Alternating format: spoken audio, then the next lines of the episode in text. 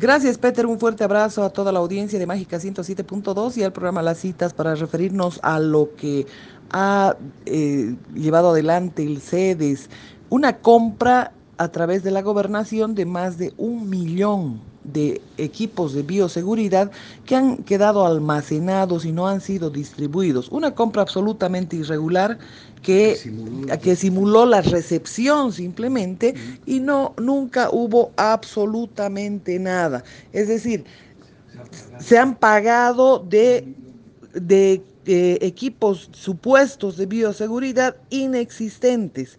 Incluso eh, la compra está realizada de manera irregular. Se paga a una persona que lleva el nombre de Claudia F y por supuesto no hay ningún equipo. Esto realmente es jugar con la salud de los ciudadanos.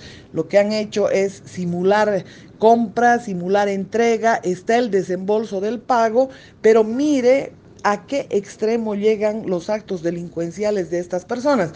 Es natural que eh, han actuado en complicidad gente del CEDES con la gobernación. Esther Soria, debería pronunciarse sobre este tema, debería ir detenida de manera inmediata, lo mismo que el director del CEDES que ha actuado en absoluta complicidad.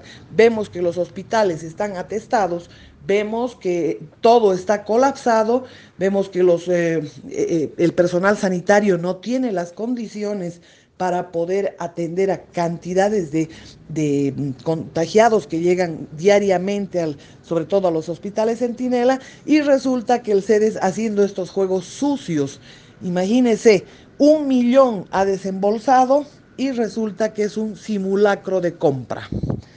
Así que con este tema los dejo y estaremos en un nuevo contacto.